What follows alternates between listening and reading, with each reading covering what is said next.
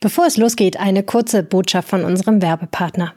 Ihr möchtet in einer Branche mit mehr Sicherheit und höherem Gehalt arbeiten? Tausende freie Stellen gibt es im IT-Bereich in NRW. Fachkräfte werden händeringend gesucht. Mit der führenden Tech-Schule Ironhack könnt ihr eure Karriere kickstarten. Egal ob Cybersecurity oder Web Development. In neun Wochen bekommt ihr dazu alles live und in einer kleinen Gruppe vermittelt. Wer sich bis zum 9. Januar bewirbt, bekommt 20% Rabatt auf die Bootcamps. Mehr Infos unter ironhack.com. Und jetzt starten wir mit dem Aufwacher.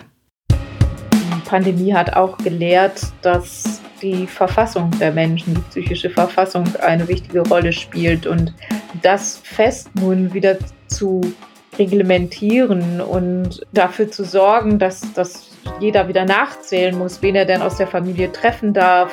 Ich denke, man hat sich gescheut, diese Belastungen den Menschen aufzubürden. Die Kontaktbeschränkungen sind jetzt beschlossene Sache. Wir diskutieren über die Beschlüsse der Ministerpräsidentenkonferenz. Bonn Aufwacher. News aus Bonn und der Region, NRW und dem Rest der Welt. Am Tag nach den Corona-Beschlüssen. Ich bin Anja Wölker. Hi und ich freue mich auf die nächsten 15 Minuten mit euch. Und wenn ihr uns etwas Gutes tun möchtet, dann hüpft doch mal gleich in eure Spotify-App. Da kann man nämlich neuerdings Podcasts bewerten und wir würden uns sehr über ein paar Sterne von euch freuen. Vielen Dank schon mal im Voraus. Los geht's jetzt aber erstmal mit dem Blick auf Bonn und die Region. Der English Shop am Friedensplatz in Bonn schließt und das bereits zum Jahresende, also in neun Tagen. Als Gründe für die Geschäftsaufgabe nannte ein Mitarbeiter sowohl die Corona-Krise als auch den Brexit. Beides hätte zu signifikanten Umsatzrückgängen geführt, hieß es. Immer wieder sei es zuletzt vorgekommen, dass bestellte Ware vom Zoll abgefangen wurde und somit nicht in die Regale gelangte. Die zahlreichen englischen Teesorten, das Bier, die Orangenmarmelade sowie die Schokolade englischer Herkunft waren bei der Stammkundschaft besonders beliebt. In der Filiale des English Shops am Bonner Friedensplatz sind zwei Mitarbeiter in Vollzeit angestellt, einer in Teilzeit sowie fünf Honorarkräfte beschäftigt. Die Vollzeitkräfte wechseln mit der Schließung an den Firmensitz nach Köln, wo der English Shop unweit der Schildergasse bestehen bleibt. Auch der Online-Shop soll weiter betrieben werden. Für alle anderen Mitarbeiter in der Bonner Filiale wird die Beschäftigung enden. Wer als Mieter in dem Ladenlokal am Bonner Friedensplatz nachfolgen soll, steht bislang nicht fest. Alle Führerscheine, die vor 2013 ausgestellt wurden und unbefristet gültig sind, müssen bis zum Jahr 2033 gegen einen EU-Führerschein im Kartenformat umgetauscht werden. Da Millionen Autofahrerinnen und Autofahrer von dieser Regelung betroffen sind, gibt es eine feste Reihenfolge, in die der Umtausch stattfinden soll. Für die erste Charge ist die Frist schon der 19. Januar 2022.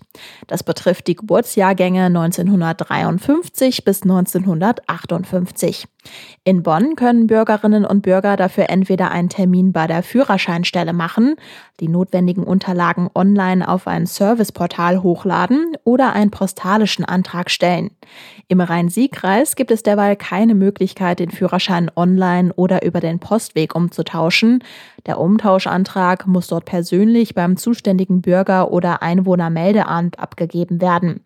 Jetzt muss sich zeigen, ob die Ämter einen möglichen kurzfristigen Ansturm auf freie Termine stemmen können.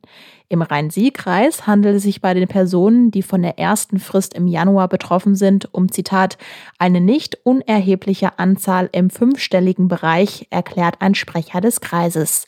Tatsächlich gäbe es daher aktuell Engpässe bei der Terminvergabe. In Bonn sind es nach Schätzungen der Stadt bis zu 15.000 Personen, die bis zum 19. Januar ihren alten Führerschein umtauschen müssen. Termine seien in der Regel aber innerhalb weniger Werktage verfügbar, insbesondere in den Bezirksverwaltungsstellen. Auf der Fläche des Moses-Parkplatzes in Bad 9a Ahrweiler soll ein vielstöckiges Parkhaus entstehen, das Platz für mehr als 500 Autos bietet. Das ist jetzt beschlossene Sache. Im Stadtrat gab es dafür eine große Mehrheit. Die Kosten liegen derzeit bei 7,1 Millionen Euro. Im Februar 2023 soll mit den Arbeiten der Parkdecks begonnen werden.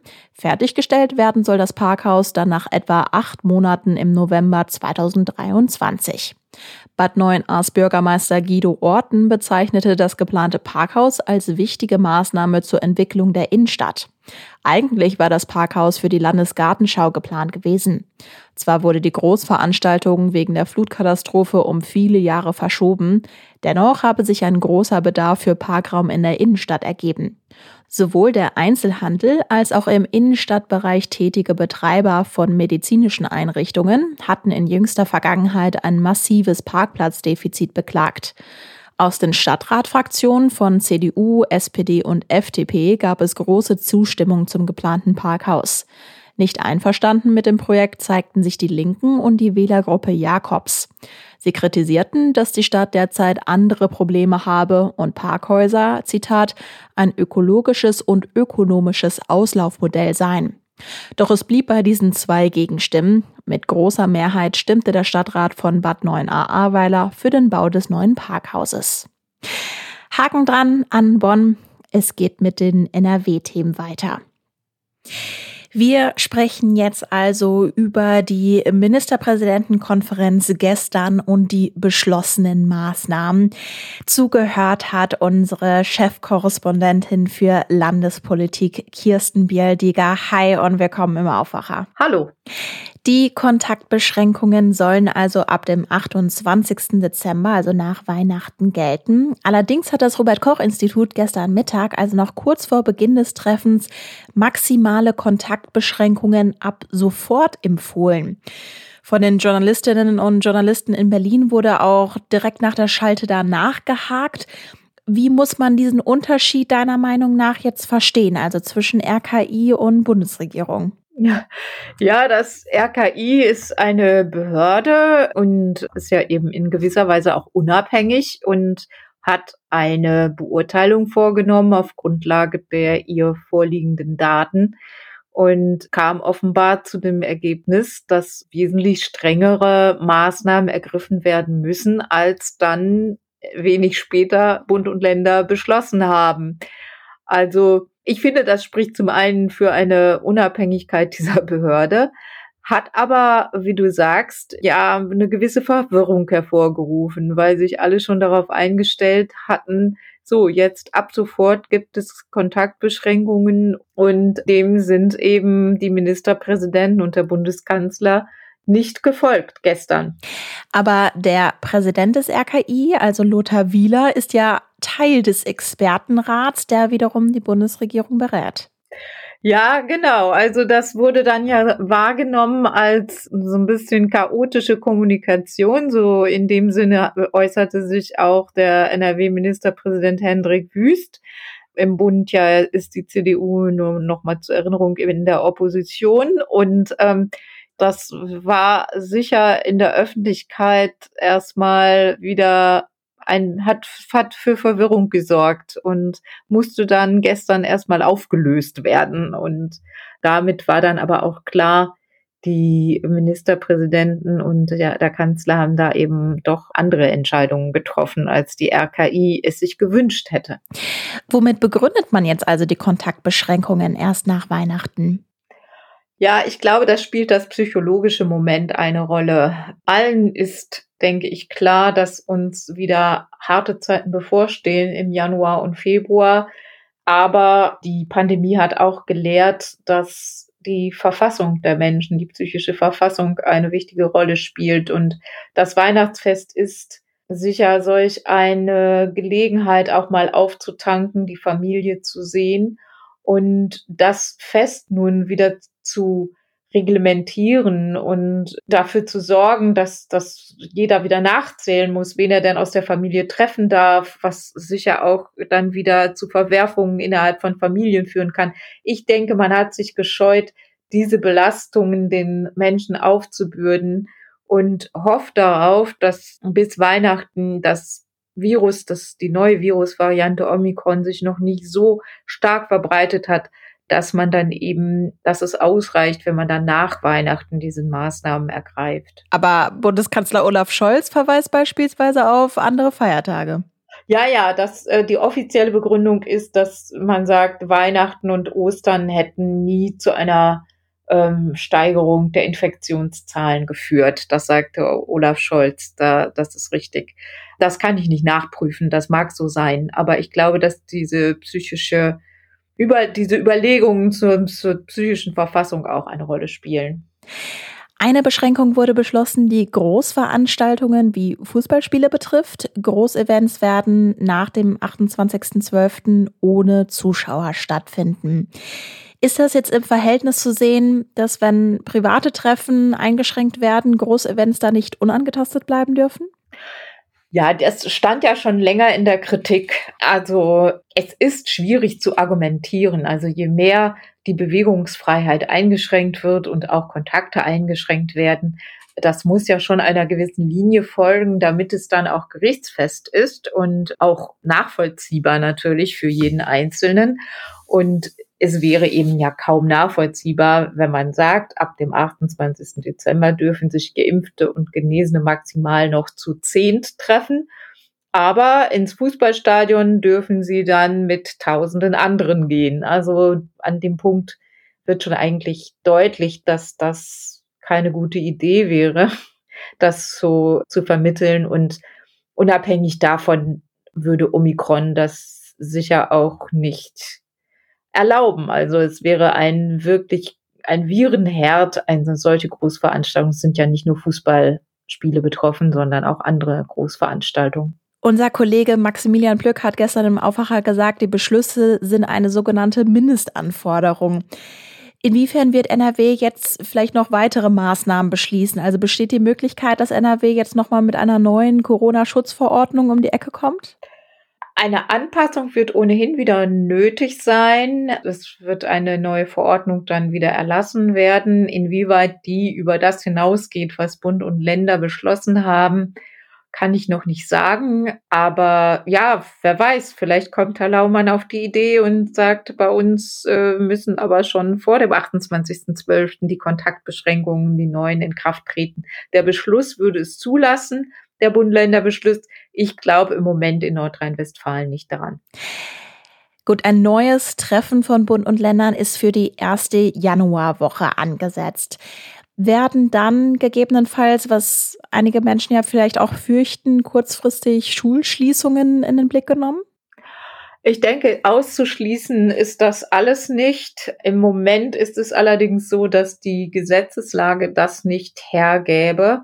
Das äh, war ja vor kurzem geändert worden. Die Ampelkoalition hatte ja diese äh, nationale epidemische Lage abgeschafft und hatte damit auch verfügt, dass die Länder nicht eigenmächtig Schulen schließen dürfen. Aber auch sowas lässt sich ja rückgängig machen und sollte Anfang Januar die Lage verheerend sein, dann wird sicher auch an diesem 7. Januar nochmal über die Schulen diskutiert werden. Kirsten Bieldiger, vielen Dank fürs Gespräch. Gerne. Und auf RP Online fassen wir natürlich auch alle Reaktionen auf die Beschlüsse für euch zusammen. Mecklenburg-Vorpommern beispielsweise setzt die Beschlüsse schon zu Heiligabend zum 24. Dezember um. Ärztepräsident Klaus Reinhardt zum Beispiel sagte unserer Redaktion, dass schnell greifende Kontaktbeschränkungen erforderlich seien es letztendlich aber auch darauf ankäme, dass die Bürgerinnen und Bürger die Vorgaben akzeptieren und sich auch daran halten würden. Deshalb sei die Entscheidung von Bund und Ländern nachvollziehbar, so Reinhard. Den Artikel dazu packe ich euch auch in die Show Notes.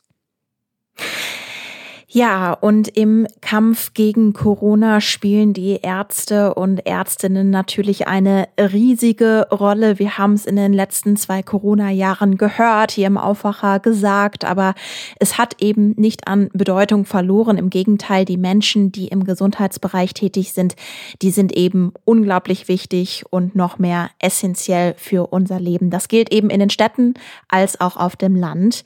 In ländlichen Regionen gibt es aber nicht immer genügend junge Ärzte und Ärztinnen, die dort praktizieren wollen.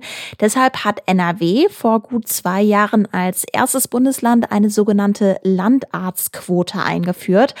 Heißt, Studierende, die einen Landarztstudienplatz bekommen, verpflichten sich nach ihrem Studium zehn Jahre lang als Hausarzt oder Hausärztin in einer unterversorgten Region in NRW zu arbeiten. NRW-Reporterin Claudia Hauser weiß, was sich seit der Einführung der Quote getan hat und hat auch mit einer Studentin gesprochen, die sich für diesen Deal entschieden hat. Hallo Claudia. Hallo Anja. Starten wir vielleicht mal mit der grundsätzlichen Frage, wollen junge Menschen diesen Medizinstudium, Landarzt, Ärztin-Deal überhaupt eingehen? Ja, das wollen sie. Also es gibt mehr Bewerber, als es Studienplätze gibt. In den vergangenen zwei Jahren wurden jetzt eben über 500 Studienplätze vergeben und die Zahl der Bewerber ähm, war also noch deutlich größer. Das liegt vor allem daran, dass der Abischnitt ähm, immer noch bei 1,0 liegt fürs Medizinstudium. Und wenn man das eben nicht schafft, dann ist es eben nicht so einfach reinzukommen, beziehungsweise nur mit vielen Wartesemestern, wenn überhaupt. Und ähm, beim Medizinstudium nach dem Landarztgesetz kommt es eben nicht nur auf die Noten an, was da sowieso auch immer wieder in der Kritik steht von mancher Seite, sondern es zählt eben auch Berufserfahrung und ähm, es gibt Auswahltests, wo es vor allem auch auf die äh, so soziale Fähigkeiten wie Empathie ankommt. Ja, es gibt ja viele Studierende, die extra ins Ausland gehen, weil sie auch in Deutschland einfach viel zu lange warten müssten auf einen Studienplatz. Du hast jetzt Anna Kiesel aus Euskirchen getroffen. Sie hat einen dieser 500 Studienplätze bekommen. Sie studiert aktuell in Köln. Was hat sie dir erzählt, warum sie diesen Schritt gegangen ist? Sie sagte mir, dass es ähm, ihre letzte Chance war, überhaupt Ärztin zu werden, diese Landarztquote. Ähm, deshalb hat sie sich dafür entschieden und mit einem Abi-Schnitt von 2,3 ähm, kam sie eben nicht rein. Sie hat dann die überbrückt und hat erstmal ähm, eine Ausbildung gemacht zur medizinischen Fachangestellten in der kardiologischen Praxis. Da hat sie auch zwei Jahre gearbeitet, aber sie hat trotzdem immer weiter den Wunsch auch gehabt, Ärztin zu werden. Und da kam ihr die Landarztquote ganz gelegen. Sie hat sich dann beworben und wurde ja auch äh, ausgesucht. Sie ist dann mit einem Vertrag jetzt ja eingegangen. Also wenn sie den nicht erfüllt, dann muss sie bis zu 250.000 Euro Strafe bezahlen also wenn sie jetzt einfach aufhört zu studieren, dann nicht, wenn sie sich doch noch umentscheidet. Aber wenn sie es durchzieht, dann muss sie sich eben dran halten und dann eben auch zehn Jahre aufs Land gehen. Und sie sagt, das ist natürlich eine Summe, die erstmal stattlich ist. Es ist ein Einfamilienhaus. Das ist Erpressung, meinte sie, ist natürlich Erpressung, aber die Summe hat sie nicht abgeschreckt und sie würde sich immer wieder so entscheiden. Wenn sie sich immer wieder so entscheiden würde, worin sieht sie denn vielleicht dann auch die Vorteile, ja, in einer ländlichen Region zu arbeiten? Sie sagt, dass sie glaubt, dass man halt ein viel besseres, engeres Verhältnis zu den Patienten hat, also dass die Patientenbindung stärker ist, dass man sich kennt, dass man dadurch auch mehr im medizinischen Bereich erreichen kann, wenn man die Leute über Jahre kennt und dass man eben auf so einer ländlichen, in so einer ländlichen Praxis nicht nur eine Nummer ist als Patient. Das ist ein Punkt auf jeden Fall. Okay. Lass uns das zum Schluss vielleicht auch nochmal einordnen. Wie groß oder klein ist denn grundsätzlich das Problem von ja, fehlenden Hausärzten und Hausärztinnen aktuell? Man kann es nicht so ganz pauschal beantworten. Also ein wichtiger Indikator sind die offenen Hausarztsitze. Da gibt's jetzt im Jahr 2021 450 offene. Und das Problem ist halt, dass mehr als die Hälfte der Hausärzte, die aktuell tätig sind, älter als 55 sind und dadurch eben in den nächsten 10 bis 15 Jahren in den Ruhestand gehen. Die Landarztquote ist jetzt aber nur eine Maßnahme des Landes. Es ist jetzt keine kurzfristige Lösung. Also das ist für die Versorgung gut in einigen Jahren, aber jetzt kurzfristig, damit auch da die Versorgung gesichert ist, gibt es zum Beispiel auch ein Quereinsteigerprogramm, für Fachärzte, die dann in die Allgemeinmedizin leichter wechseln können. Und es, das Land NRW fördert auch Hausärzte und Hausärztinnen bis zu 60.000 Euro, wenn sie sich in einer Region heute schon niederlassen, in denen die hausärztliche Versorgung äh, gefährdet ist. Fazit, trotz dieser ja sehr hohen vertraglichen Hürden kommt das Programm gut an, oder? Also auch wenn man hört, was beispielsweise jetzt Anna Kiesel erzählt. Auf jeden Fall, ja. Das ist halt eine Typsache. Also sie hat sich jetzt natürlich festgelegt für, für eine lange Zeit auch schon, sagt aber, dass sie äh, Kinder haben will, dass sie sowieso aus einem ländlichen Bereich kommt und da auch gerne wieder hingeht, sich das gut vorstellen kann. Und für sie ist es eine sichere Option und sie muss jetzt eben nicht schauen, dass sie Karriere in der Klinik macht, sondern weiß schon, wo es für sie hingeht und das ist für sie eine große Sicherheit auch. Claudia Hauser über die Landarztquote bei Medizinstudierenden in NRW. Danke dir. Gern geschehen. Und das wird heute außerdem noch wichtig. Im nordrhein-westfälischen Untersuchungsausschuss zur Flutkatastrophe werden heute zwei prominente Gesichter erwartet. NRW-Ministerpräsident Hendrik Wüst und sein Vorgänger Armin Laschet werden heute vernommen. Wüst war zum Zeitpunkt der Katastrophe noch NRW-Verkehrsminister, Armin Laschet, wie bekannt, NRW-Ministerpräsident. In Madrid wird heute die spanische Weihnachtslotterie gezogen. Mit einer ausgespielten Gesamtsumme von 2,4 Milliarden Euro gilt sie als größte und älteste Tombola der Welt. Die Gewinnzahlen werden am Morgen von Schulkindern im Opernhaus in Madrid vorgesungen und live im Fernsehen übertragen. Das Wetter. Der Tag startet teils neblig oder bedeckt und es ist wolkig. Im Südwesten kann es auch mal heiter sein. Es bleibt in ganz NRW trocken.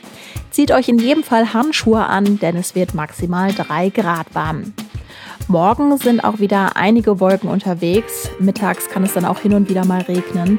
Im Osten von NRW kann es teilweise auch zu Glatteis kommen, da also vorsichtig sein. Es ist ein Ticken wärmer bei bis zu 7 Grad. Ich wünsche euch einen schönen Tag. Ich bin Anja Welker und sage ciao. Mehr Nachrichten aus Bonn und der Region gibt's jederzeit beim Generalanzeiger. Schaut vorbei auf ga.de.